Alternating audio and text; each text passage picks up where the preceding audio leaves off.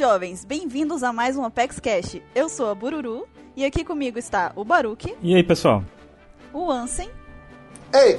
E nós estamos aqui com um convidado, que é o Mr. Caio. Olá. É Mr. Caio, não confunda com Mr. K. O quê? Eita! Aí a pessoa escuta o, o, o e já fala: Achei, vou pedir DNA. Aí já começa a mandar e-mail. Mr. Caio começa a receber e-mail de um monte de gente de paternidade. É, porque você fala rápido assim fica sonoramente semelhante, né? Tipo Mr. Caio, Mr. Catra, entendeu? A gente tem alguns Misters aqui na OPEX. Tem o Mr. 27, tem o Mr. K, tem mais quem? Só eles dois. Eu acho que, Que é triste. só. Então não, é, não tem tanto. É. A gente tá, está eliminando os Mister aos poucos. Pelo menos ele não tem um número, né? Isso é Porque o Mr. preocupante, 27. eu acabei de entrar. É verdade, não tá eliminando, ele entrou. Está na Baroque Works. Baroque. Exato. Tá na Baroque. Works. Baroque Works. Baruque o Não sabe o que works. Então, pessoal, o- tema desse Apex Cash vai ser foreshadowing.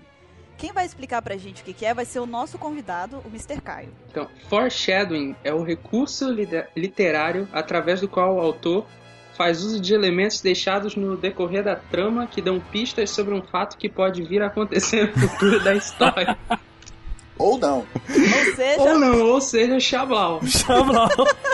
Exatamente. Ou é- seja, Ou, simplificando, simplificando, é um recurso literário onde o autor dá dicas sobre acontecimentos futuros, graças ao Baruch.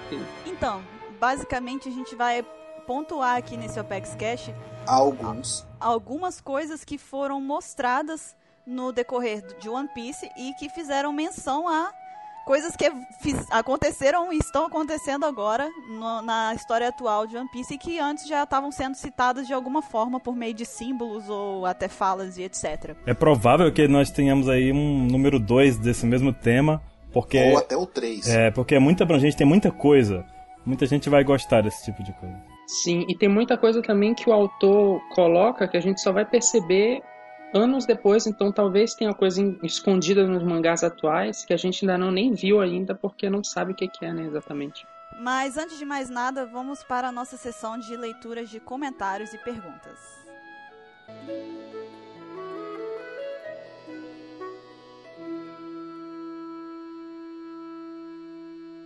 E vamos lá para mais uma leitura de perguntas e respostas e também dos comentários que vocês enviaram pra gente do Apex Cash passado. Mas antes, nós temos os nossos recados costumeiros de sempre, que serão dados antes das leituras. Vamos começar aí com o nosso feed. Você pode assinar o feed pelo seu celular, pelo seu tablet, por onde você quiser. A gente recomenda, inclusive, que você assine o feed pelo celular. Escute pelo celular também é bem divertido. Claro que você vai precisar vir no site, no- entrar no site para poder acompanhar as referências que a gente sempre deixa. Mas é interessante quem não tem o hábito, ou quem não conhece, eu acredito que a maior parte, acredito que a maior parte do nosso público não tem o hábito né, de ouvir podcast. Então é uma sugestão. Procure algum programa para ouvir podcast e assine o feed por lá. A gente vai depois preparar uma página é, ensinando melhor como você pode fazer isso. Se, se você tiver um celular com Android, com iOS, um iPhone no caso, né, ou Windows Phone, você pode ouvir tranquilamente com fones de ouvido. Muito bem. E agora os nossos outros três avisos que a gente tem para fazer aqui vão ser em relação ao Apex Cash que vocês estão prestes a escutar. É, o primeiro recado é que pode ser que para algumas pessoas que não estão acompanhando o mangá atualmente é, se deparem com alguns pequenos spoilers. Eu acredito agora aqui que não é nenhum spoiler grave, não é nada que vai influenciar muita coisa não. Não Mas tem que gente que não. não gosta de nenhum tipo de spoiler. Então a gente está avisando aqui durante o- a, na decorrência do, do, do Apex Cash, você, a gente vai avisar, a gente está falando, a gente vai falar, tem um spoiler aqui. Então se você não quiser escutar, você dá uma adiantadinha no áudio. Acredito que a gente não se estendeu em relação a spoiler muito na fala, né? E nós estamos falando aqui do capítulo 773, que é o último que a gente está fazendo aqui no tempo em que gravamos esse Ah, podcast. verdade. Então, se você não, não tá em dia com os capítulos, a gente orienta que fique atento enquanto estiver escutando para os nossos avisos de spoiler durante o cast, para que você não seja surpreendido com alguma coisa que você não queira escutar agora. O outro aviso é que é, as referências que a gente vai fazer, porque vão ter muitas referências, praticamente esse cast inteiro vai ser de referência, todas elas vão estar no post, na descrição do post desse Apex Cash. Então, a gente, eu até sugiro a vocês que se vocês tiverem a oportunidade de irem abrindo as, os links conforme vocês vão escutando, eu acho que vai ficar mais fácil de assimilar. E até para tirar essa própria conclusão também. Você vai lá e vê se a gente não tá viajando, se a gente, né? Exatamente.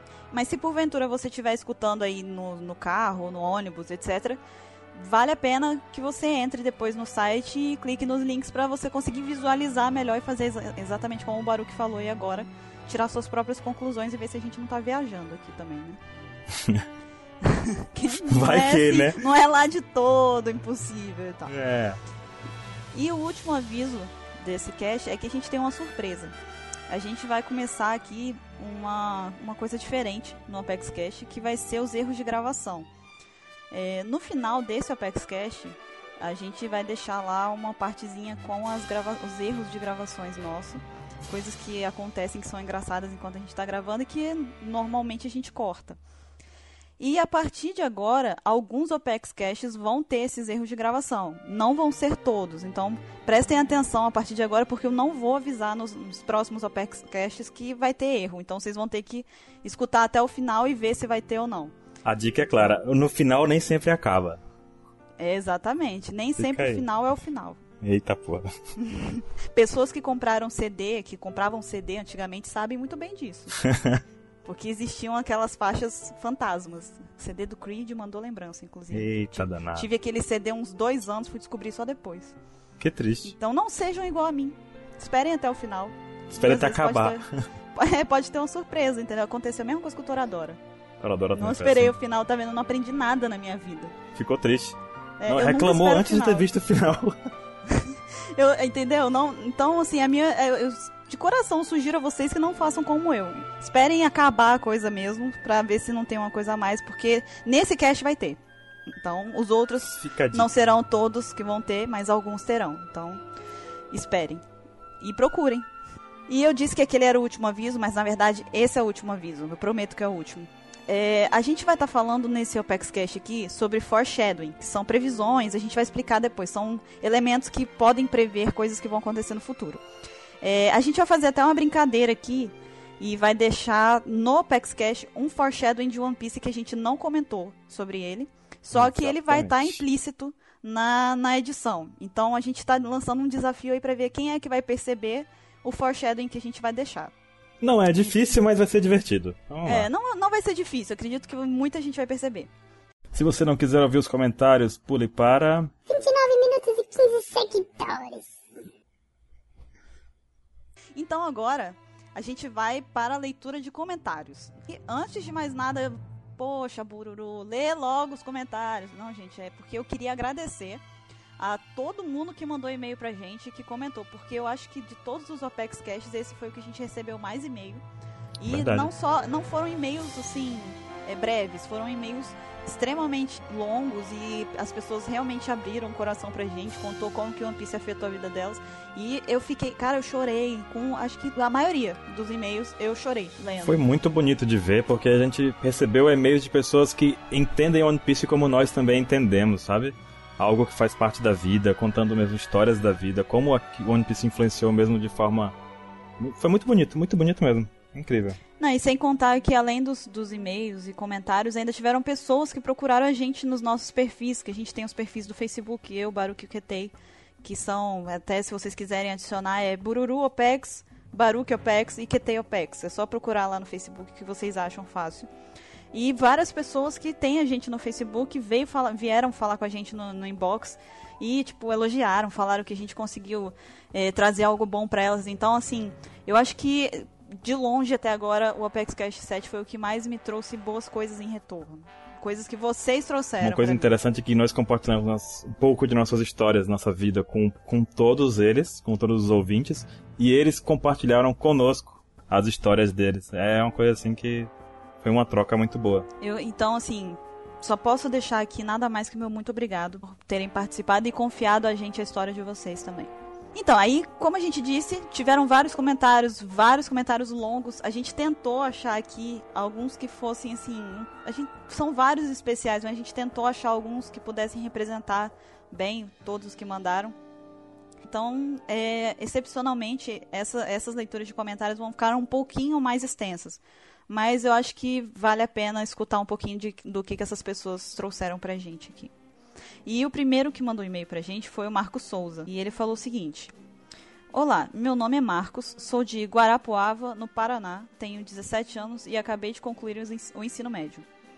As frases que eu levo para a minha vida, ou duas delas, são as seguintes: Conhecendo tanto a derrota quanto a vitória, andando por aí derramando lágrimas, é assim que você se torna um homem? Hoje é hora de chorar, mas você deve superar isso. Ele fala a do Shanks, que foi a primeira, e essa outra que o Jim B fala que foi a que eu citei no Apex Cash passado. Não pense que perdeu tudo, você não pode ignorar aquilo que ainda não perdeu. O que você ainda tem? Pouco tempo atrás, alguns amigos meus se acidentaram e estavam no hospital. Porém, uma menina desse acidente era realmente muito próxima. Eu a conhecia desde os 4 anos de idade e ela faleceu no local. Isso aconteceu quando o anime estava chegando no time skip e eu estava extremamente triste. Não via mais meus amigos e apenas ficava em casa. Até que eu assisti o episódio 505, em que eu me senti exatamente como o Bururu disse. O Shanks e o Jinbei me deram um tapa na cara e me acordaram para a vida. Sim, aquele era um momento triste, mas eu não posso esquecer aqueles que eu amo e que ainda estão aqui comigo. Aquele era um momento de chorar e não de abandonar aqueles que eu amo. Essa daí foi a história que o Marcos compartilhou com a gente. Vou ler aqui agora o e-mail de Cecília Damasceno. Ela começa assim. Olá, galera da OPEX. Este OPEX Cast me deixou cheia de fios, no caso feeling, tá? é, do jeito que a Bororo falou que seria. Sabe, eu adoro ler e tenho um caderninho em que anoto as frases que me chamam a atenção. Eu só comecei a anotar as frases de One Piece recentemente, mas o caderninho já está pela metade com as frases de One Piece. Eu dou muita importância para as coisas que eu ouço, leio e assisto, sabe? One Piece para mim também é uma aula de vida, como a Bororo falou. Na verdade, uma das coisas que mais chamou a atenção nesse podcast foi a história da Bororo e as coisas que ela disse. Eu estava escutando o podcast no meu quarto enquanto minha irmã, de 7 anos, brincava no tapete à minha direita. Eu tenho vários problemas com ela, de brigas e coisas assim. E a Bururu começou a falar da, da irmã dela e tal.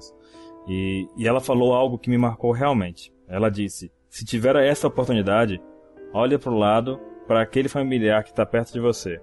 Você só vai reconhecer o que tem quando perder. E então que eu comecei a chorar. Tipo, sério. Eu me derramei em lágrimas porque, tipo, eu e minha irmã brigamos muito. Eu reclamo demais dela para as pessoas próximas a mim. Nós brigamos verbalmente e ela chega a me bater às vezes. Ela colocou aqui. Sim, ela me bate porque eu não posso bater em uma menina de 7 anos. E então eu percebi que, apesar de tudo aquilo, eu ainda a amo. Tipo, é minha irmã. Nosso tipo sanguíneo é igual, dividimos o quarto morando na mesma casa. Gostamos das mesmas comidas e das mesmas coisas. E aqui eu queria falar uma coisa minha, né? Cortar um pouquinho aqui o e-mail da, da Cecília e falar um pouquinho da coisa minha também, que talvez eu não tenha citado. Eu, não, na verdade eu não citei no, no cast anterior, mas essa parte da irmã é, aconteceu. Na verdade, eu não contei ali a parte, um detalhes da minha história e pessoas me perguntaram no Facebook, no perfil, como a Bruno disse no começo ali. E o pessoal perguntou por que, que eu não falei nada, assim, o que, que, que acontecia que eu não contei nada de fato, né? Tipo, curiosidade sobre saber. E, é, vou contar um pedaço, pelo menos aqui, que é. Que minha irmã teve um problema de saúde, e nesses últimos aí 6, 7 anos, ela sempre, a gente sempre brigou muito, como o caso da Cecília aqui. Ela, minha irmã é aquele tipo que ela gosta de brigar. É algum tipo, ela gostava de brigar desde criança, desde que, desde que eu nasci ela briga comigo e eu brigo com ela. Mas a gente já não é mais tão novo assim. E sete anos atrás por aí, ela descobriu que tinha uma doença e desse, desde então para cá tudo foi evoluindo e ficando cada vez mais complicado. Ela já chegou a fazer aí três ou quatro cirurgias, sessões de quimioterapia. A gente teve que passar, eu passei uma temporada fora de casa, sabe? Bururu sabe, que até eu comentei que passamos aquele mesmo período, né? E foi mais ou menos isso também. É, é como é importante, a gente às vezes briga com o irmão, briga com o pessoal assim, e na verdade não dá para abandonar. É família, é uma pessoa que a gente gosta, que ama mesmo, que faz parte da vida, como a Cecília disse aqui também, compartilha comida, gosta de ter mesmos gostos, sabe? E é o caso com a minha irmã. E hoje a gente continua na luta aí, passa alguns tempos fora de casa, meses às vezes, seis meses, um ano, é, para poder tratar e cuidar dela. Mas eu faço isso com toda certeza e convicção que é o que eu tenho que fazer porque eu tenho que ajudar minha irmã. Não, não vou abrir mão disso. Eu gosto muito quando vejo, gostei muito quando vi o e-mail da Cecília dizendo isso, sabe? Foi o mesmo caso com o Bururu, que também afetou é um pedaço da vida dela ali e com certeza afeta a minha e a Cecília consegue ver isso, conseguir ver isso agora é muito bonito de ver. Então, deixa eu continuar a leitura aqui. E então eu lembrei do Luffy, da determinação dele de salvar o ex. E percebi que, caraca, eu faria o mesmo pela minha irmã. Outra coisa que me chamou a atenção é o valor de focar em seus objetivos e não desistir em One Piece. Eu sempre dei valor a tudo isso, mas em One Piece foi onde as coisas foram esfregadas na minha cara, assim. Eu entrei no ensino médio agora e foi sempre bastante cobrada na relação às escolas, principalmente nas matérias que eu sou um lixo. Eu não consigo assimilar matemática e física do mesmo jeito que e com a mesma velocidade que a maioria das pessoas aprende. Nunca tive facilidade com isso. Então eu era, sou extremamente cobrada por, do meu pai para com isso. E sempre me esforcei. Mas parecia que ninguém entendia isso. Que eu só estava brincando e que só dava importância para livros, para escrever e para desenhar, para desenhos animados do carinha do chapéu. Eu ainda estou passando por isso, é claro, mas One Piece é tipo para me dizer, cara, você não está sozinha. Você consegue atingir seus objetivos. Então, eu estou de cabeça erguida começando mais um ano e já marquei no meu coração o que quero ser. Qual vai ser o meu objetivo? E as pessoas me perguntam o que eu vou fazer e eu respondo: "Ah, eu vou ser escritora". E tem muita gente que fica com aquele olhar de cara: "Ah, essa menina não vai ser nada na vida". Então eu lembro de como ninguém dava nada por aquele moleque magrelo que usa um chapéu de palha e não sabia nem lutar, e como ele se tornou o que a gente vê no anime e no mangá. O valor da amizade também, vocês falaram bastante. Eu sempre falava que tinha tanto melhor amigo que não dava para contar, mas as pessoas que eu considerava minhas melhores amigas foram saindo da minha vida depois que eu troquei de escola, se afastando. Fiquei bastante triste com isso, mas o novo lugar me trouxe coisas maravilhosas, inclusive One Piece. E aquelas duas pessoas que eu não chamo mais de melhores amigas, eu chamo de irmãs. Ela disse aqui, eu vou indo jovens até mais. Maria Cecília, 14 anos de Recife. E ela bota aqui um PS. Eu quero um professor de matemática como poeira. Os que tive já me traumatizaram profundamente. E aí a gente teve aí. Era injusto não mencionar alguns outros, porque normalmente a gente escolhe dois comentários em média. Mas foram vários que foram muito bons. E aí a gente separou mais uns aqui que a gente vai falar por alto é, o que, que eles compartilharam com a gente. É, como o caso do Flávio Ben, que ele, ele mandou um e-mail falando que ele tinha uma, um círculo de amizades, ele era muito próximo de todos esses amigos, só que ele se interessou pela a namorada na época do, de um desses amigos dele. E só que ele, ele ficou com receio, porque obviamente ele ia perder, né? Corria esse risco de perder a amizade do amigo dele mas ele falou que ele lembrava da frase do Ace, que você deveria viver a vida sem arrependimentos. E ele, como ele estava convicto de que ele gostava muito dessa menina, ele preferiu correr o risco do que se arrepender de não fazer nada. E, é, é, consequentemente, ele perdeu a amizade com o cara, namorou com essa menina durante um tempo. Infelizmente, ela acabou abandonando ele depois. É, aí ele diz também que ainda assim não se arrepende, mas que foi uma época muito difícil para ele, que ele chegou inclusive é, tentar suicídio, mas que enquanto ele estava, ele tentou se afogar. E ele disse assim que enquanto ele estava no mar, ele se lembrou de, das frases. engraçado que a frase que ele lembrou, as frases estão muito próximas, são todas iguais, sabe? É interessante, que quer dizer que realmente, né? Todo mundo está se deixando afetar por a mesma, pela mesma situação. A frase dele foi: Contra um pirata que renega o seu nome e foge do mar, eu não perderia para um cara como esse de jeito nenhum. Ele lembra dessa frase, que é uma frase que o Kuro diz no começo do, de One Piece. E ele fala também depois da frase do Jinbe, que ele estava dentro do mar e ele lembrou da frase do Jinbe, que é aquela frase clássica, né? De não esquecer do que você ainda tem. E ele se lembrou e, e aí ele desistiu e saiu do mar e não, não acabou de, né, fazer essa, cometer essa fatalidade, exatamente. E ele diz que agora ele tá bem, que ele, ele obviamente sente falta ainda, né, da, dos amigos, etc, mas que ele agora é, tá levando a vida, né? Ele tá mais forte, etc. E que ele deve isso muito ao que ele aprendeu com o Piece. A gente vai ler também aqui agora um, um e-mail de Tiago Praciano. Ele começa dizendo que tem 31 anos de idade já, né? A gente pegou aqui um exemplo da Cecília que tem 14, o Tiago já tem aqui 31 anos, ele é editor. E é engraçada a história do Thiago porque ele diz aqui, começou a ver One Piece com um amigo, o Ricardo. Só que o Ricardo faleceu em 2011. E era quem acompanhava One Piece com ele, né? Assim? Tipo, ele. Um amigo que acompanha. Todo mundo tem um amigo que acompanha, né? E ele disse que depois disso ele ficou sem aquela. um amigo dele, né? Sem um amigo para poder discutir, sem um amigo no, de forma geral. mas que em 2003 ele se casou e teve uma filha. E ele disse que ele diz aqui no e-mail que ele aprendeu bastante com Barba Branca sobre uma família, né? Que e a nunca deixar os seus filhos na mão e tudo mais. E aí ele apresentou One Piece pra, pra, pra esposa e pra filha. E diz que as duas agora adoram One Piece, também assistem com ele, acompanham com ele One Piece, né? Inclusive ele mandou uma foto e a foto é demais. A gente não vai compartilhar aqui porque, né, não temos autorização dele, mas é uma foto incrível, é uma família de One Piece, sabe? Oh, mas é muito gracinha. A filha dele é A a, filha mais dele lindinha do tá- mundo. Eu vou descrever por voz. Ela tá com o chapeuzinho do Chopper Time Skip. E a camisa dela é rosa, mas tem um Frank meio pocket assim, fazendo, Fazendo super, super. sabe? Olha só, é engraçado ver que a gente leu aí e-mails de várias faixas de idade. Todos eles compartilham esse sentimento que, que, que a gente tem por One Piece, que nós aqui da One Piece X temos sobre One Piece. E a história do Flávio, como você disse, você disse Flávio bem, teve uma ligação com o Thiago Passeano também, né? Sobre a amizade e o que aconteceu com os amigos. Bom, agora a gente vai aí para as tradicionais perguntas que vocês enviam pra gente. A gente vai separar duas perguntas e vamos respondê-las. Vocês podem enviar as perguntas, lembrando aí, no nosso ESC, vai estar o link na descrição lá no site, vai ter o linkzinho do ESC. Por e-mail também, que é o contato arroba onepiecex.com.br. E a Cecília fez uma pergunta também no final do e-mail, a gente vai ler aqui na sessão. Que ela perguntou, agora, ela disse assim no e-mail, agora, já no final desse e-mail enorme e cheio dos meus feelings, é, eu tenho uma pergunta. Como vocês escolheram seus nomes de ADM, de admin no caso? né? Tipo Ketei, Baruch, Bururu e etc. Olha, não, deixa eu falar uma coisa. Ô Cecília, eu sei que você não sabe, você perguntou, obviamente muita gente não sabe. Mas quando eu li esse e-mail seu, na, na sua pergunta eu ri demais, cara. Eu ri demais. Porque. Baruch, explica por quê. E responde pra ela como que você conseguiu o seu nick. Olha, foi meu pai. é meu primeiro nome. É, é triste, mas esse é o meu primeiro nome. É, o meu nome é Baruch mesmo. Aí, tipo, eu uso ele como nick e todo mundo fala, qual o seu nick? Eu falo, qual o seu nome?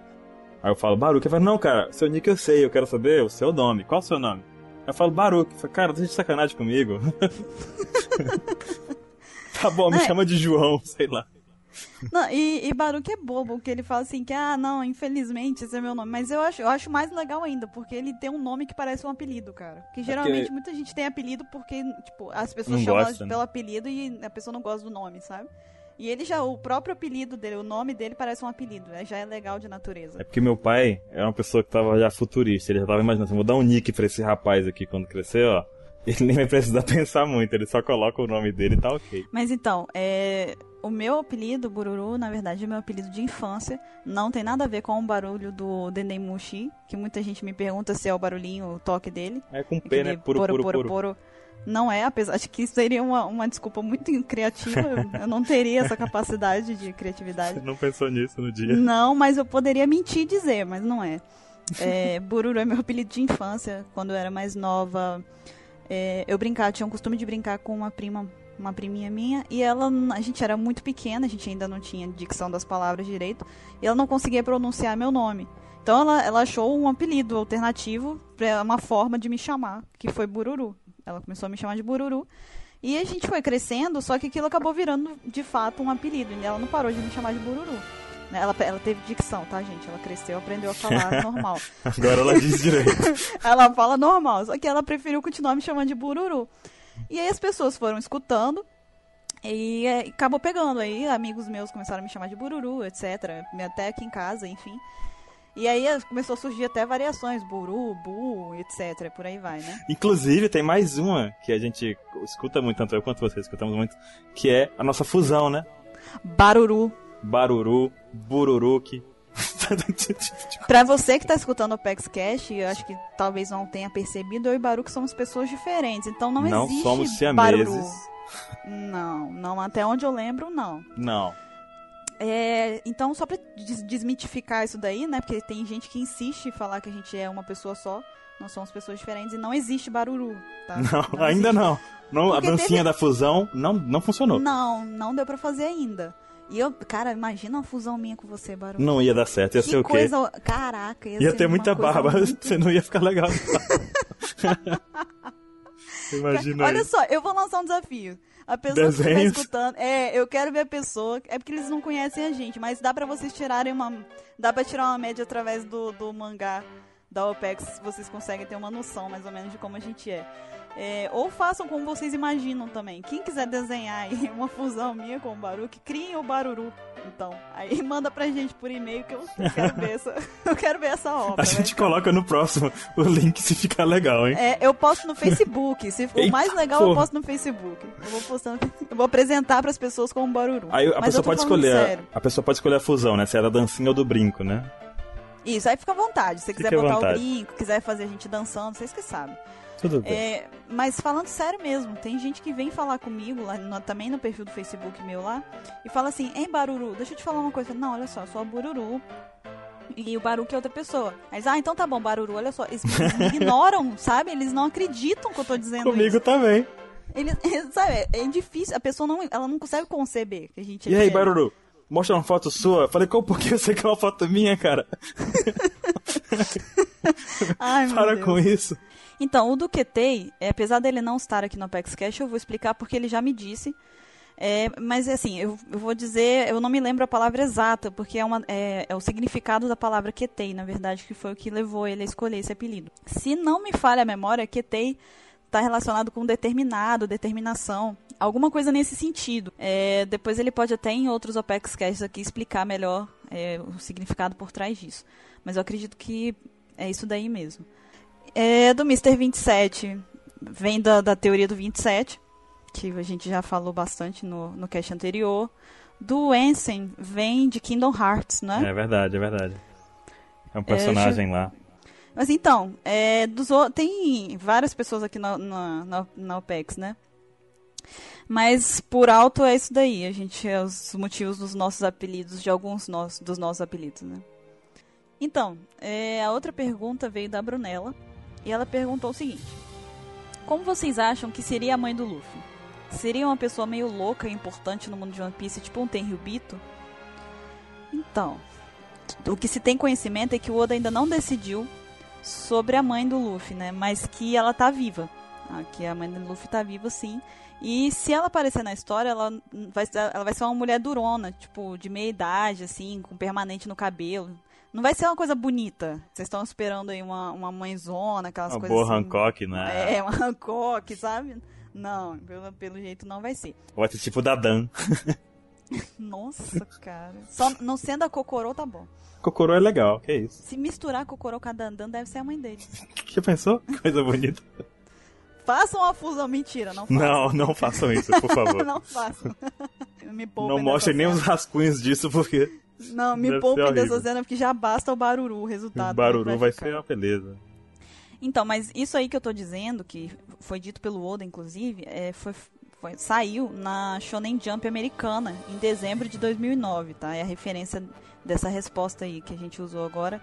Inclusive, se vocês quiserem ver outras coisas a respeito disso, é, de cu- curiosidades sobre coisas que o Oda falou, tem um post no, no nosso site que é os 55 fatos sobre Eiichiro Oda. Aí essa daqui, sobre a mãe do Luffy, inclusive, tá lá. Ah, é uma da- das É uma das curiosidades que estão 55. lá. Exatamente. No mais, gente, é, essa leitura de comentários ficou quase do tamanho de um Apex Cash. Mas eu espero que vocês tenham gostado. E fiquem agora com o tema principal desse Apex Cash, que vai falar sobre foreshadowing. Fiquem atentos ao que nós vamos deixar escondido aí pelo áudio, hein?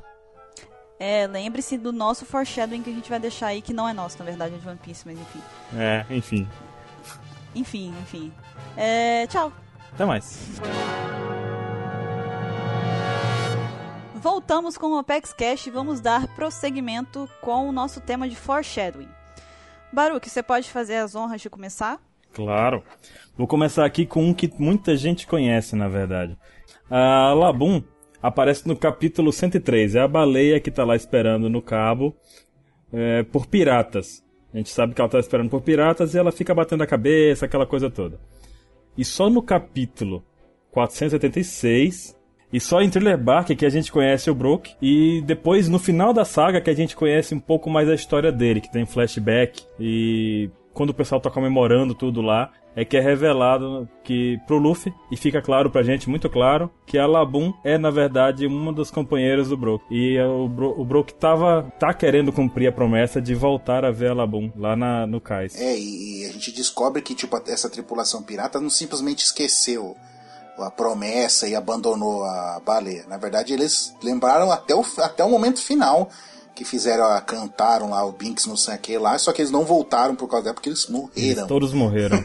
o Brook ficou vivo por conta da fruta. Sim, é muito pesada essa cena porque no, no, na primeira aparição da Labum, o Crocus ele faz questão de deixar claro que ela foi abandonada, né?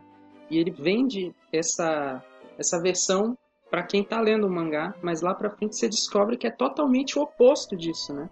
Na verdade, eles não conseguiam levar ela ou seguir com ela, e tiveram que deixar ela ali. Só que eles pensavam que ia dar tudo bem, né?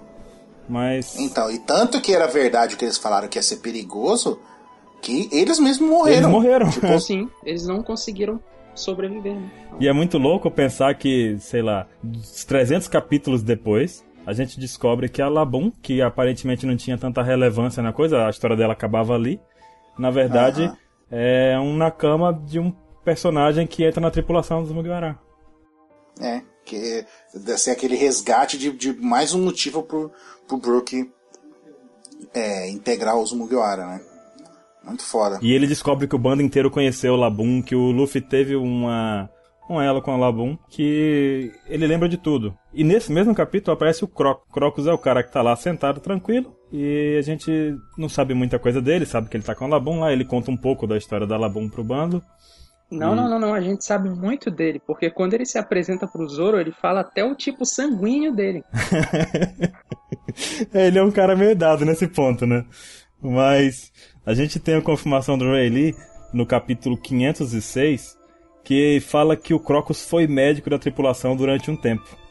E isso é de cair o queixo, né, cara? Então, outro fato interessante é lá em Logtown, né? Quando eles chegam em Logtown, que não sei se vocês lembram que a Nami começa a provar um monte de roupa naquela loja, naquela loja, aí ela vai trocando de roupa tipo um monte rápido. Ela não gostei dessa, não gostei dessa, não gostei dessa. Do, é, um, uma dessas roupas, ela se veste fica se veste igual a Robin, que a gente vai conhecer bem depois lá em, no final do, do arco de Whiskey Peak, né? né? Nem tão depois assim, né? E uma dessas roupas ela se veste igual, praticamente igual a Hancock. Que a gente ia ver bem depois Muito ainda. Depois. Né? Muito depois ainda. É, e no final ela, ela veste, veste, gosta de todas, fala, ah, mas não vou levar. E larga a roupa o lá. O cara fala assim pra ela, posso embalar todas, senhora? Não, não, não vou levar nenhuma, não. Eu esqueci de citar um fato interessante sobre a Labum. Que na versão da Fox Kid, a versão que a gente vê dublada, a Labum é substituída por uma montanha. E isso é. acaba com, com a história do Tudo. Brook. Acaba com tudo, Sim, bugou. Isso acaba com tudo, é, literalmente, ele buga a história. Bugou a história do Brook, entendeu? Ele tem todo o feedback da promessa que é feita, que ele vai voltar e que, sabe, ele tá vivo lá, mas ele tá, tá vivo com o poder da fruta e que espera voltar lá para cumprir essa promessa, mas na versão da Fox Kids ele não pode. Ele não fez promessa com uma montanha. Ele fez, é, ele fez Da Fox Kids? Pra... For Kids, menino. For Kids, cara. Fox Kids o quê? Eu não bebi é hoje. você ver como é que é tão bugada a versão da 4Kids. Pessoal, tá todo Até o nome tá errado. Vocês desculpa, o Baru que tá meio bugado. Poxa, foi mal. Mas então, apareceram dois tipos até agora que a gente falou de foreshadow diferente. O primeiro foi um que já influencia um pouco na história, na questão da, de como que se entrelaça a história. E esse outro aí já é uma coisa menor, de menor é, importância, mas que tá ali é um símbolo, entendeu? Tá, tá solto ali no meio da história e no final das contas era uma dica de que ia ter lá a Hancock e a Robin na história, entendeu? Então são uh, esse foreshadowing pode aparecer de vários jeitos, como vocês já estão percebendo melhor agora. E uma coisa interessante também antes da gente continuar é saber que um capítulo é lançado por semana, que a gente deve ter aí no máximo 50 capítulos por ano, sabe, a média. E eu digo aquela história do Labum tem a diferença de 300 capítulos. Então, quanto tempo se passou, né? Desde que foi citado até a hora que a gente descobre a história do Brook.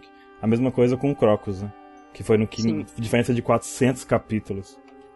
Isso, inclusive, obriga, assim, um pouco a quem vai adaptar a, a história, seja do mangá para o anime ou do mangá para qualquer outra mídia, a ser fiel ao que o autor está escrevendo. Porque, por exemplo, no caso no caso dessa da Labum, eles trocaram por uma montanha e acabou a história. Só que se você ler o. Você para no arco da Labum, ela de fato pode ser substituída.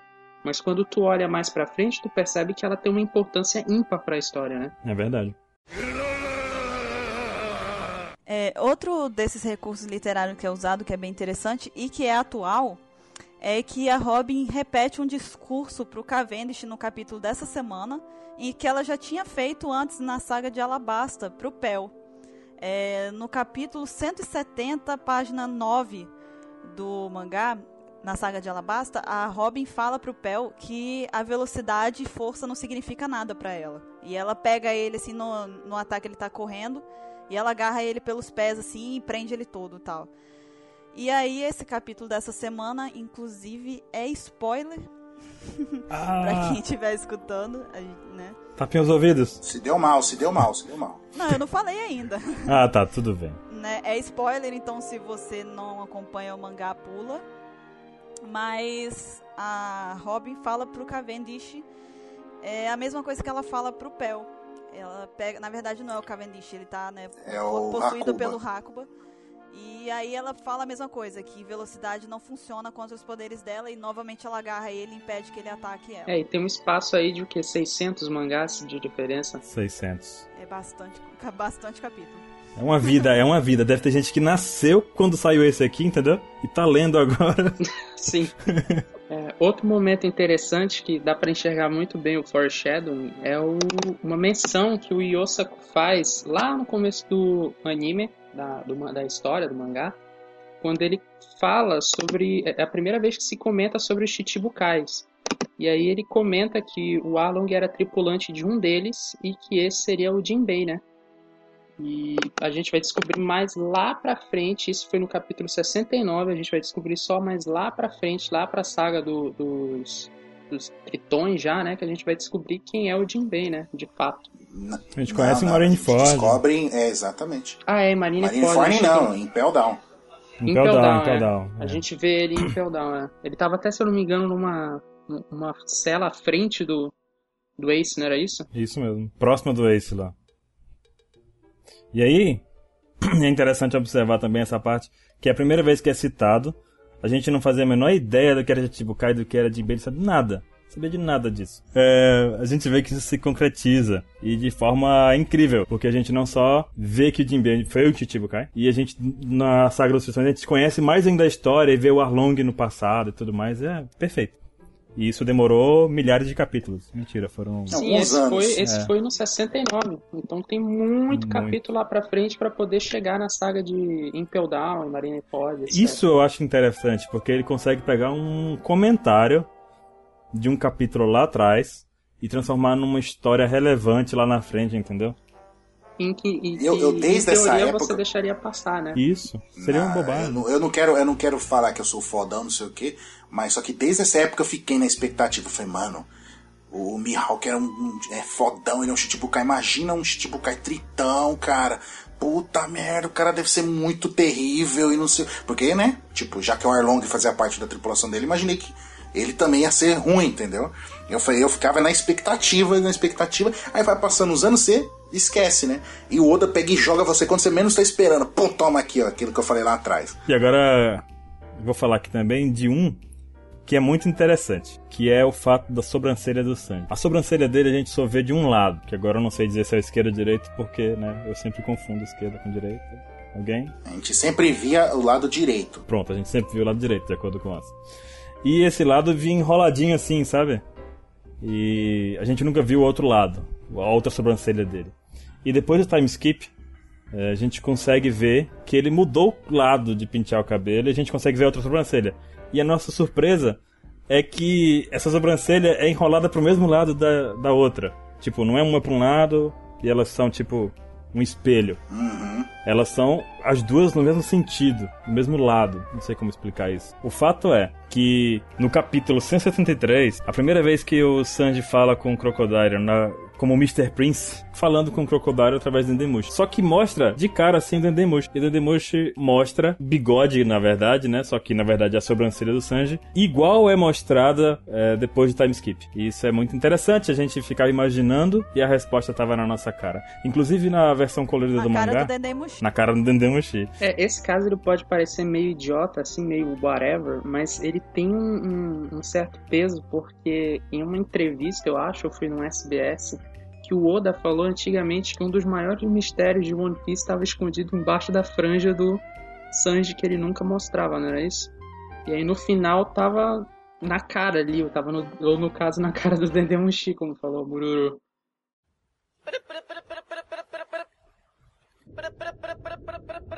連絡が。何もしもし。もしもし。聞こえてますか ええ、聞こえてるわ。ミリオンズね。おい、これ通じてんのか？俺、古伝で虫使ったことねえんだよ。はい、大丈夫です。そのまま話せます。何なの？あおい、さっさと要件を言え。何があった？ああ、その声聞いたことあるぜ。ん？えい、毎度。こちらクソレストラン。Tem mais um foreshadow interessante logo no começo da, da ida deles à Grand Line da viagem. É que lá, quando eles estão chegando em Little Garden, no capítulo 129, quando eles estão saindo, na verdade, já estão dando adeus, eles encontram um peixe gigante que os gigantes de lá, o Brog e o Gory, eles falam que vão matar o peixe enquanto eles estão sendo engolidos, alguma coisa assim. E aí esse peixe é um peixinho dourado gigante que participou de uma história do mentirosa até então do Usopp, que ele contava pra Kaia lá no começo do anime, quando ele ainda estava na cidadezinha dele lá, que ele conta exatamente a história de que era um peixe enorme que confundia um cocô do peixe com uma ilha. O Usopp comenta essa história, ele conta essa história pra Kaia lá no capítulo 24, no começo da história. Ele conta como se fosse uma mentira que havia um peixinho dourado gigante, que o cocô dele era do tamanho de uma ilha, que confundiam, etc. E a gente vê isso só lá depois, no 129, já quando eles já entraram na Grand Line, a gente vai ver que esse peixinho realmente existe, mesmo que ele tenha sido, para começo de história, uma mentira do Usopp lá pra Kaia, né? É engraçado observar que as mentiras do Sop vão começando a ser verdades, né? É, é. São histórias que ele contava pra querer, assim, parecer maior do que ele era, né? E ele acaba conseguindo ser dono dessas histórias ele mesmo. É até muito interessante isso, né? Então, e considerando esse ponto aí dessas mentiras do, do Zop, né? É, e uma coisa curiosa que eu reparei é que cada um fala, pronuncia o nome dele de um jeito diferente, mas não vem ao caso. não vem ao caso, mas beleza. É, que o Norland também era é, conhecido né, como o mentiroso. Né, e numa dessas histórias que ele contava, assim, pras, tava contando para as crianças, né, lá no reino dele, né, de Live New, Venel, Nel, o nome impronunciável do reino dele. É, que ele, ah, ele pega sentado assim num tron, numa pedra junto com um monte de criança e fala: Não, ele chega e conta, né? Fala, eu vou contar para vocês a história da vez que eu visitei a, o reino dos anões. Né? E tipo, quando você vê isso daí durante a saga de. lá durante Jaya, né? Você ignora isso daí. E agora, recentemente, quando os Mugiwara chegaram em Dressrosa e chegaram no reino dos anões lá, você vê que tem uma estátua do Norland. Ou seja, a história que ele contou, mais uma vez se prova sendo verdade, que ele realmente visitou a Ilha dos Anões e ajudou eles no, no passado, né? E outra curiosidade relacionada a isso é. Recentemente a gente viu o passado do Lau, né? Junto com o Corazon. E eles vão passando por várias ilhas à procura da cura, né? Pra, pra doença do, do Lau, né? E uma dessas ilhas que eles passam é a ilha do. é o reino onde viveu o, o Norland, né? O Mont Blanc Norland, que você pode ver pelo castelo, você vê no alto da montanha o castelo, que é, um, que é aquele mesmo castelo que tipo é numa madeira pintada lá na casa do Cricket, né? Que mais uma vez provando que também não é a história contada do Norland. É uma realidade. E o Zop, é, e o Zop é, mostrando que as suas mentiras. ele tem o poder de contar mentiras se tornar realidade, tá? E, e numa dessas que ele sempre falava lá na ilha dele: Não, tomem cuidado comigo, porque eu sou o chefe, eu tenho 8 mil seguidores, e não sei o que, não sei o que, não sei o que. E agora, após é, ele, ele derrotar de forma na cagada a Sugar, né? Vocês viram no anime recentemente. É, quem tá acompanhando o mangá, isso é spoiler. Quem não quiser escutar, então pula. É, no mangá a gente pode ver que, que o Zop desmaiado lá, todo mundo volta a ser gente. Ó, né, volta ao normal e, tipo, mais trocentas pessoas lá, mais de 8 mil pessoas que tava presa lá, transformadas em boneco, começa, tipo, considerar o Zop o salvador e não sei o que. Tem uma cena é, zoando isso daí como se ele fosse um santo e erguem ele, sabe? E, tipo, e ele finalmente conseguiu os 8 mil seguidores dele, sabe? Incluindo os tontatas, né? Que também enxergam ele como um herói lendário, assim como o Norland foi para eles, né? Isso é uma coisa bacana a gente se ver. Isso é engraçado porque a diferença de capítulos que acontece é muito grande. Esse do Norland sobre a Ilha dos Anões, as criancinhas falam assim: ah, conta a história da Ilha dos Anões. E... Foi no 292, não é? Isso. E é tipo, como se ele fosse estivesse contando aquela história e tal. E ninguém, a gente não dá muita credibilidade a ele. Né? Pode ser uma história para criança. São crianças que estão pedindo a história, é, né? É uma, é uma das ferramentas do autor, até do Oda, que ele passa essa, esses trechos de história, muitas vezes como se fossem puras histórias bestas, assim, que não tem importância, mas que tu vai ver que elas fazem sentido e que elas são verdadeiras só lá pra frente, né? E aí no capítulo 500 e pouco, os Tantatas surgem. Inclusive, esse castelo aí, ele tem até um... Não dá para chamar muito bem de foreshadowing, mas quando você vê ele lá no... A primeira metade dele, lá em Jaya ainda, você não tem muito bem ideia do que, que vai ser aquilo. E muitas, muitas pessoas podem ter ignorado esse fato. E depois você vai ver já em Skypiea a segunda parte dele, né? Também é um pequenininho ali. É verdade. Sim. Que realmente a ilha foi sugada pro céu, né? Foi é. enviada pro céu. Você tem aquela dica em Jaya e você vai pegar a resposta já lá em cima, né? Cara, acho que esse artifício, o Fortera, no caso, é algo que deixa a série mais incrível ainda. A gente acompanha tantos anos e eu não sei, para as pessoas que estão acompanhando assim tudo loucamente, assistindo tudo de uma vez ou lendo tudo de uma vez, talvez não tenha tanto impacto é, pra, como, como pra gente que acompanha semanalmente, sabe? Sim. Hum, tá vários anos acompanhando. É, pra gente faz vários anos que uma coisa aconteceu. Então, de um evento pro outro, não demora dois meses pra gente chegar lá, demora anos. A gente realmente esquece desses detalhes, né? Sim, e inclusive torna a, a experiência de rever o, o anime ou reler a história muito diferente porque tu já sabe as coisas, tu consegue pegar essas dicas com muita mais facilidade e tal. É verdade. Eu senti falta disso em outros animes, outras séries.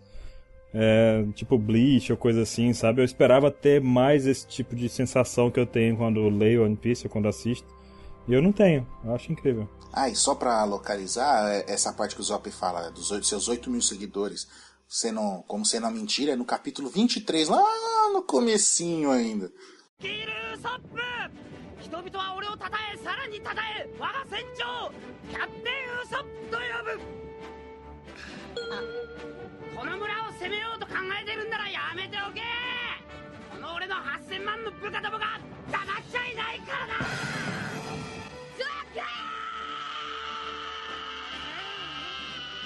E então, mais um desses foreshadowing que acontece logo no começo da história é no capítulo 77, que mostra a Nami pequenininha junto com a Nojiko, irmã dela, é em casa conversando com a Bella Mare. E ela, enquanto elas estão conversando, a Bella Mare tá fazendo, tricotando, né, uma roupa para Nami.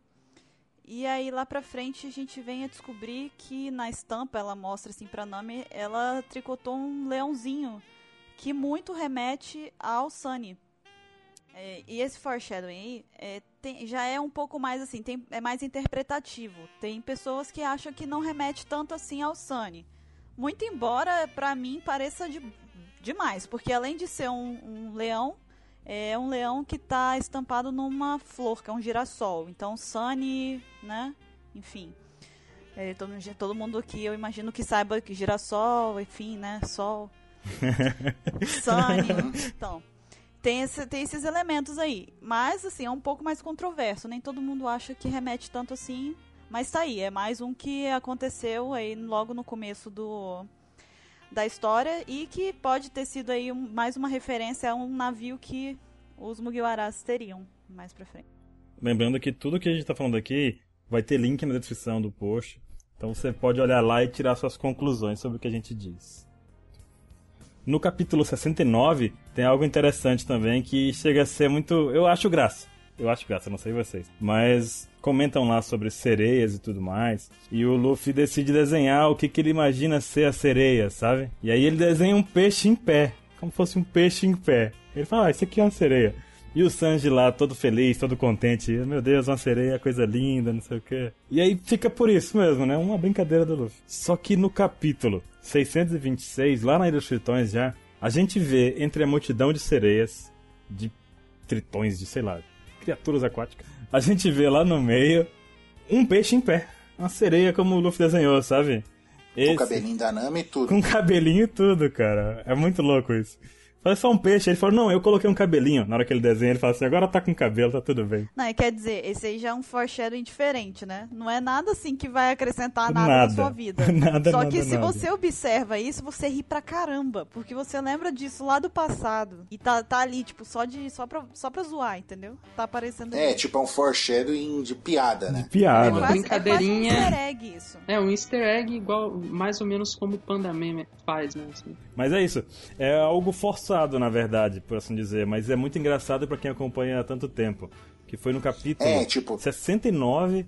E aí... É, que a, a situação era a seguinte, tipo, eles estavam indo atrás da Nami, né, até na ilha dela lá, e o Sanji comenta, não, a gente tem que ajudar a Nami, que não sei o que, que ela é tão linda quanto uma sereia, ah, sereias são criaturas maravilhosas e não sei o que.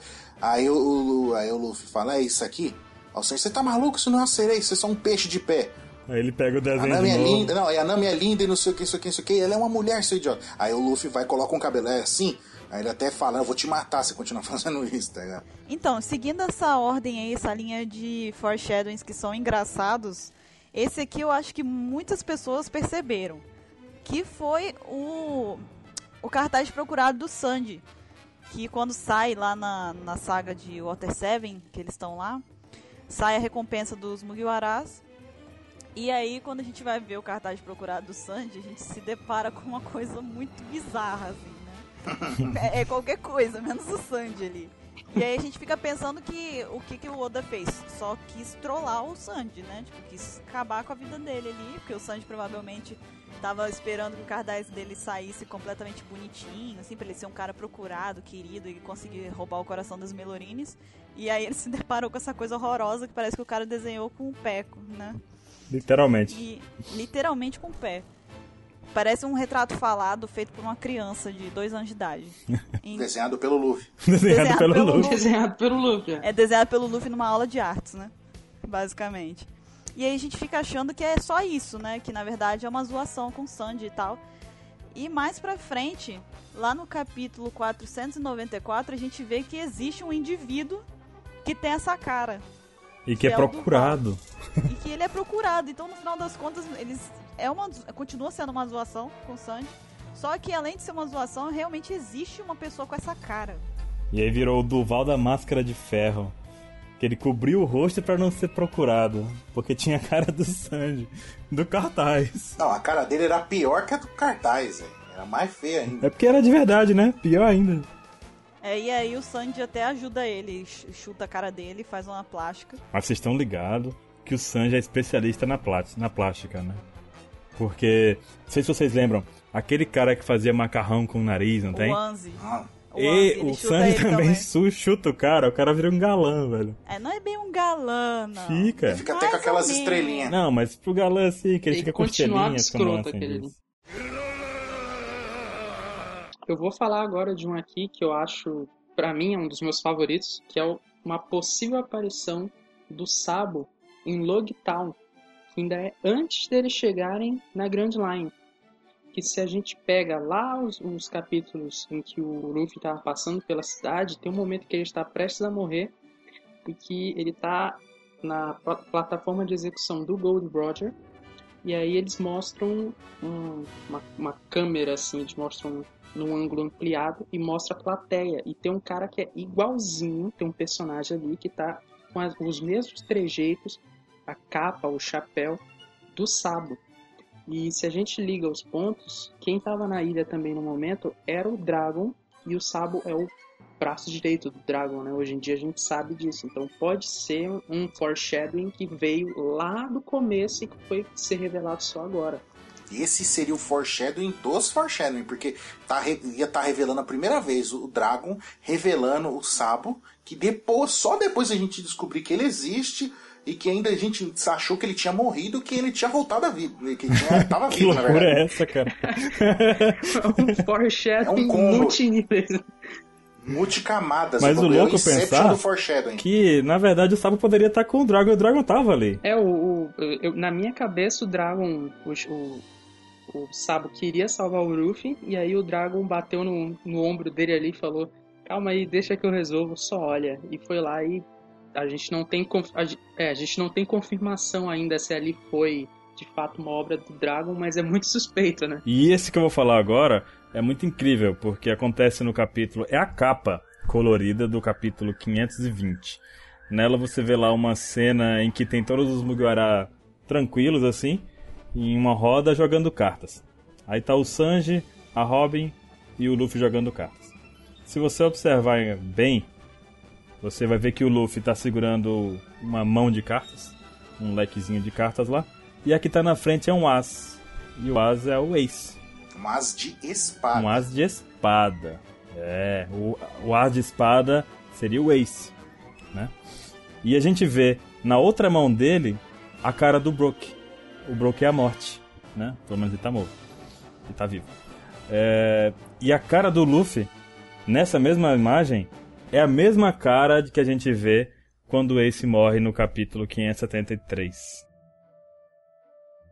Então, Sim. é algo incrível. Macabro, Ah, né? e só Mas- pra, Macabro, não, e só, cara. só, só pra falar, e só pra, pra o pessoal saber. Ah, mas o que, que tem a ver um ás de espada? A bandeira do Ace. É um ás de espada escrito Spade. Mas claro que isso é impossível, né, cara? Exatamente. E é muito engraçado, é uma dica dada capítulos antes sobre a morte do Ace. Muito louco isso. Então, agora que você tá falando isso daí, eu lembrei de uma coisa que é só pra comentar só. Vocês vocês repararam também que dificilmente o Oda muda o, o logo do One Piece? Sim, poucas vezes. né? Só, é poucas vezes, ele é difícil. Geralmente é quando acontece alguma coisa muito impactante que ele muda o logo. É verdade. Que eu lembro que foi, se não me engano, foi na capa desse volume, não é? O símbolo lá, o One Piece, tá, tá pegando fogo. O Ansem descobriu um, um outro foreshadowing que a gente nem esperava agora. Outro foreshadowing que é interessante e que a gente ainda não sabe se é verdade, mas que pode. Na verdade, não dá nem pra dizer se é um foreshadowing, mas é, tudo indica que seja. Vale aí pensar, acho que ele serve para a mesma premissa daquele do possível Sabo em Logtown. É a questão do Zoro, é, se ele vai chegar a cortar diamante. Por quê? No capítulo 196, é, no final da luta do Zoro contra o Mr. One, que ele fala que quando ele, ele vencesse ele, ele ia ser capaz de cortar o aço, né? isso. E aí depois de, de vencer o, o Mr. One, eh, o Mr. One chega pro Zoro e fala assim, na próxima vez você vai tentar cortar diamante? Aí o Zoro chega e fala, eu ainda não sei. E aí fica, ele, o, o Mr. One dá uma última risada e perde definitivamente pro Zoro. Então, E a fica essa promessa, né? é, e aí fica é, essa pendência aí, essa coisa no ar. Se seria aí um outro foreshadowing já prevendo que o Zoro lá na frente vai ter uma luta em que ele vai é, desafiar o Josu. Ah, daí aparece o Josu, Não, não, não. né? Aí é um, é, um, é um foreshadowing dentro de um foreshadowing, né? Porque a gente falou, puta, imagina que muito louco. Com certeza deve ter um cara que comeu a Akuma no Mi do diamante, não sei o que. Começou a brisar nessa época. E quando aparece o bando do, do, do Barba Branca, que tem o Josu, que tem o poder do O diamante, cara tem a gente frutas do enlouqueceu. diamante, a gente falou, porra, E É aí agora, esse eu Zoro. falar, puta, vai ser o adversário do Zoro, né? Verdade, muito bem lembrado, porque até ali naquela, naquele capítulo a gente não sabia que tinha o Josu que era de diamante, né? Verdade, muito bem lembrado. Então é um, é um foreshadowing que vai gerar um outro. Ele é um foreshadowing que pode ser para duas coisas, né? Que primeiro foi pra gente saber que existe um cara que é de diamante, e aí agora a possibilidade de o Zoro enfrentar ele e ser capaz de cortar diamante. Itoryu Iai. Shisson Atomic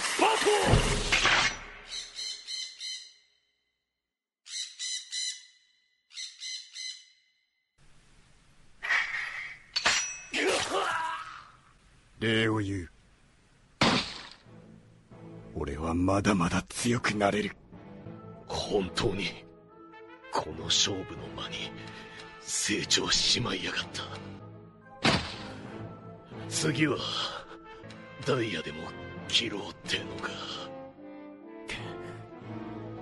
それもったいねえだろ。参ったぜ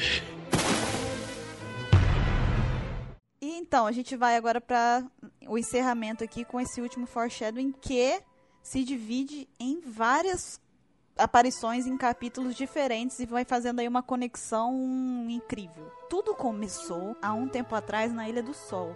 Eu e você. Essa piada também eu vi chegando de longe. Um farol apagado, O te abandonado. mandou, o destino te mandou de volta para o seu cais. Iê. E E no coração? O coração ficou. Ficou. No Lembranças de coração. nós E no dois. coração? E no coração ficou. Lembranças de nós dois. Como ferida aberta, ou seja, o Ace. Como como tatuagem. Com o A Também o tatuagem Ace. do Ace? O que você disse? Também. Olha aí, foreshadowing da música do Netinho, gente. Caramba, Netinho sabe Caramba, das ele já coisas. tava planejando o roteiro junto E, com o Oda. como ferida aberta, como tatuagem. Tatuagem no braço Meu do Deus Ace, céu. ferida aberta é o Oco. Cara. Hum, tá Netinho aí. prevendo que o Ace ia morrer em não sei que ano que ele fez essa música, mas há muito tempo Há atrás. na muito tempo atrás, na Ilha do Sol. É isso aí. Na Ilha do. Sol. Na Do Ilha do Sol, Sol. Piratas cara. do Sol. Piratas do Sol. Caraca, merda, velho. Netinho tá ligado com o Oda. Cara, Netinho é um gênio. Então, como eu tava dizendo, vocês já não devem mais lembrar porque a gente deu uma leve desviada do assunto aqui. Pouca, pouca coisa. pouquinho, coisa pouca.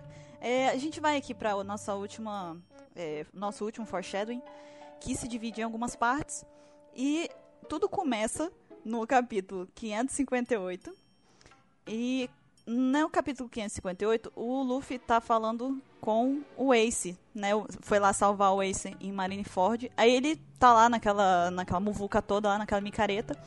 Aí ele chega e fala que ele é irmão dele e tal. E a gente tem um mini flashbackzinho mostrando os copinhos é, de saquê. E se você olhar muito bem, assim, se tem um, um- você tem que olhar clinicamente para essa cena, que aparecem dois copinhos, e se você ver, reparar no cantinho, assim, do Esquerdo. quadrinho, você tem a ponta, isso, no canto esquerdo, tem a pontinha, o que seria a ponta de um terceiro copinho. Que pra gente naquela época era o quê? Nada. Ninguém reparou. Eu acho que é igual o Mr. Caio tava falando antes da gente gravar aqui o Opex Cash. É, a pessoa que reparou isso aqui tentou supor alguma coisa deve ter sido ignorado naquela época. Tipo, Levou chute. Ele era maluco, sabe? Você é maluco, cara. Você tá inventando. Ah, eu duvido, cara. Eu duvido. Não, eu duvido. Duvido que alguém prestou atenção nesse dedo, em pixel, Cara, praticamente ali. Eu, Eu- eu vou dizer. um- Se fosse, se fosse no anime, eu podia, se fosse videogame, eu podia falar que era um, um polígono. E, e nesse, nesse mesmo quadrinho aí, essa pontinha pode muito bem se misturar com a textura da madeira que tá aparecendo Sim, lá. pode Você um- pode. Você pode. Você, com certeza você não vai perceber. A gente percebe isso agora. Pode ser um veio da madeira. Exatamente. Preste atenção na parte de na sombra do maço, mazo do meio, onde o Ace tá despejando o saque, você vê uma pontinha de uma coisinha preta ali. Maçu é o nome desse copinho. Maçu, maçu, maçom. Uma coisa assim. E aí, se você reparar, igual o Ansem falou, tem uma pontinha, um beiço de pulga ali, que é a sombra de um terceiro copinho, se a beiço gente pulga. reparar bem, assim, com bastante vontade. E no quadrinho do lado mostra o Ace e o Luffy quando criança. Isso daí é uma- um breve flashback que passa nessa cena.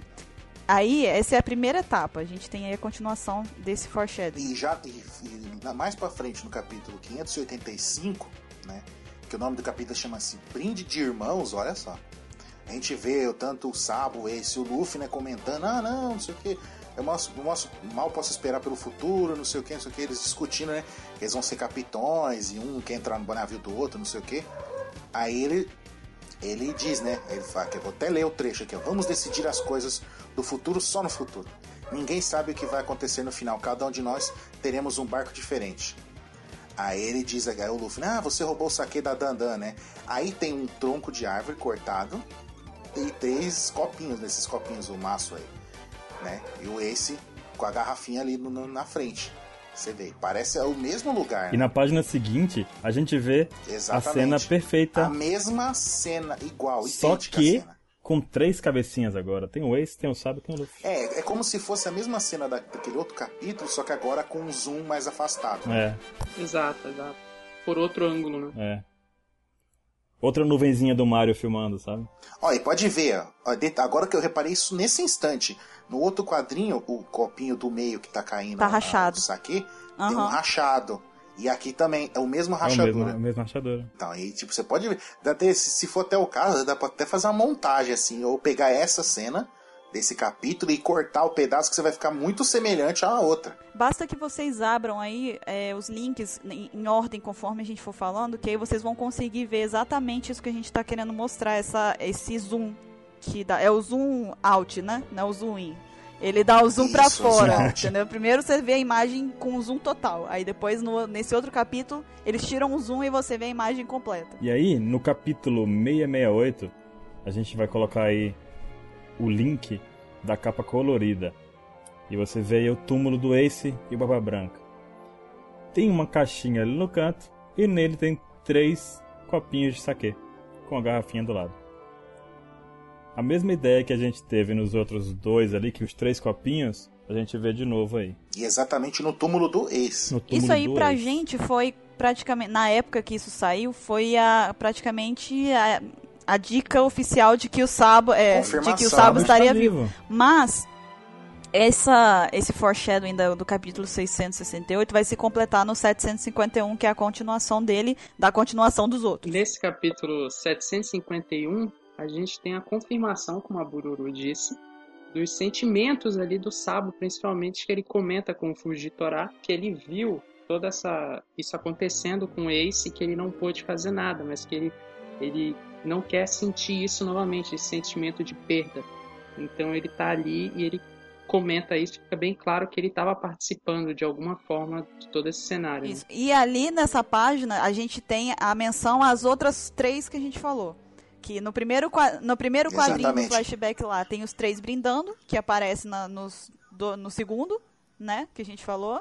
É, que, Que o, a gente o- citou é, antes. Então, que o Fujitora fica encarando ele, aí o, o Sabo fala: Foi um juramento entre nós três. Aí Isso, que, que é os quadrinhos, três né? brindando lá, Eles- que vai voltar naqueles capítulos que a gente Isso. falou do começo do foreshadowing. E depois, em seguida, Aham. vem com o da capa anterior que a gente falou. A da que capa. É a confirmação da Exatamente. confirmação de que realmente Que ali. quem colocou aqueles copinhos lá foi o Sabo. Exatamente.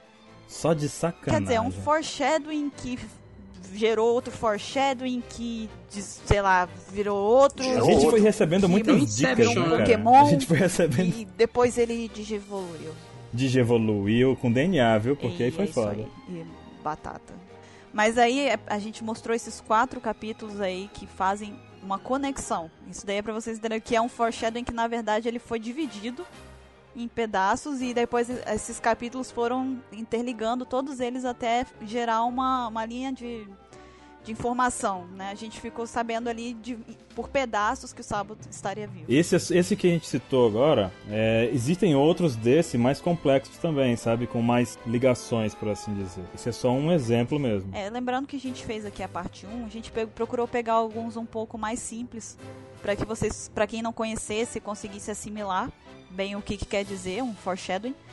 E aí a gente fez aqui agora um, um pouquinho mais complexos para ver que existe todo tipo de foreshadowing e não existe pouco, existe N, vários foreshadowings soltos pela história de One Piece.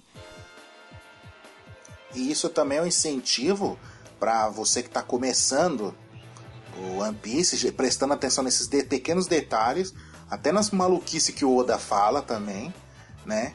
Em SBS e tudo, que tem coisa que ele fala no SBS que depois ele usa na história, entendeu? Tipo, não é só uma curiosidade. E, e aí quem já tá, que já leu tudo, tá no atual, fica curioso e voltar e acabar lendo de novo e prestar atenção nessas coisas que ele talvez não tenha prestado na primeira É, e vez. você sabendo disso, é, agora você também pode procurar foreshadowings agora conforme você for lendo. Porque, obviamente, se o Oda tem feito isso até então, ele vai continuar fazendo. Então, nos futuros capítulos, a gente pode se deparar aí com outros que vão prever coisas que vão acontecer ainda que a gente não sabe. O, o último que a gente viu foi aquele mesmo do castelo do Norland, né? Que foi incrível. Eu tava editando o capítulo no dia Na e verdade, não. O último que a gente viu foi do capítulo da semana. Que foi a Robin Da falando Robin. com. Ah, mas eu digo assim, o último que me comoveu da Ah, coisa, tudo sabe? bem, ignora a Robin mesmo. É, o último que me ah, importou. tudo, tudo A bem, Robin, tudo é. bem. Isso aí. Depois vocês, depois Não, vocês morrem aquele não do sabem castelo por quê. aqui foi muito do... Então, pessoal, a gente fez aqui várias menções a diferentes capítulos de One Piece. A gente mencionou momentos completamente opostos da história. E por isso a gente colocou também os links que vão levar vocês para os capítulos é, que a gente mencionou, para que vocês não fiquem perdidos, né, enquanto escutam é, esse Opex Cash. Então, se você ouviu tudo isso aqui e ficou curioso para ver o que estava acontecendo e tal, a gente recomenda que você clique nesses links para que você possa ler e ver que realmente aconteceram todas essas coisas que a gente, a gente mencionou aqui. No mais, esse Opex Cash vai ficando por aqui. Eu espero que vocês tenham gostado do tema dessa semana. Se vocês gostarem, a gente até pede que vocês é, falem, se quiserem, tiverem interesse, que a gente faça o Foreshadowing parte 2. Porque, querendo ou não, é importante saber se o pessoal tá, né, gostando do que a gente está apresentando aqui. E se vocês tiverem algum foreshadowing para poder mencionar aqui que a gente não falou, é, fal- falem nos comentários para que a gente pegue alguns, né, ou por e-mail, para que a gente pegue alguns e use, no, quem sabe, na parte 2 do foreshadowing. É, no mais, eu vou ficando por aqui e tchau. Até mais. Falou! Falou!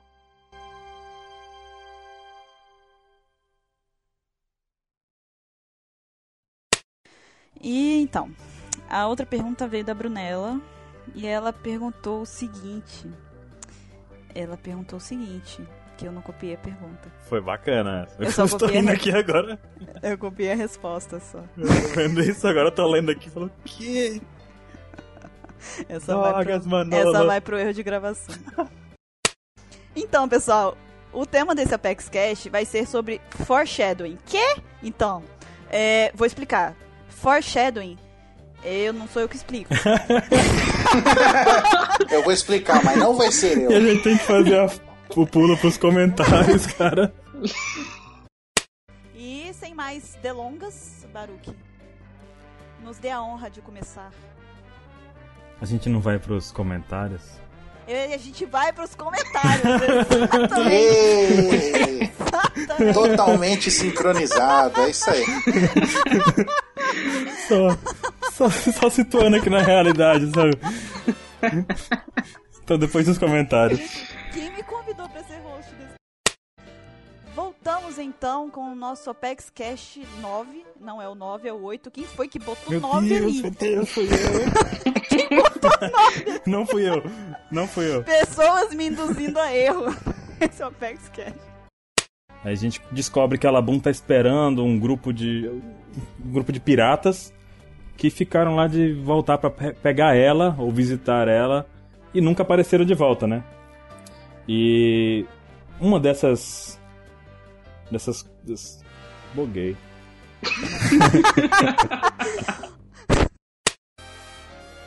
É, sobre esse que eu vou ler agora, tem link aí pra ajudar? vou ter que inventar aqui o negócio.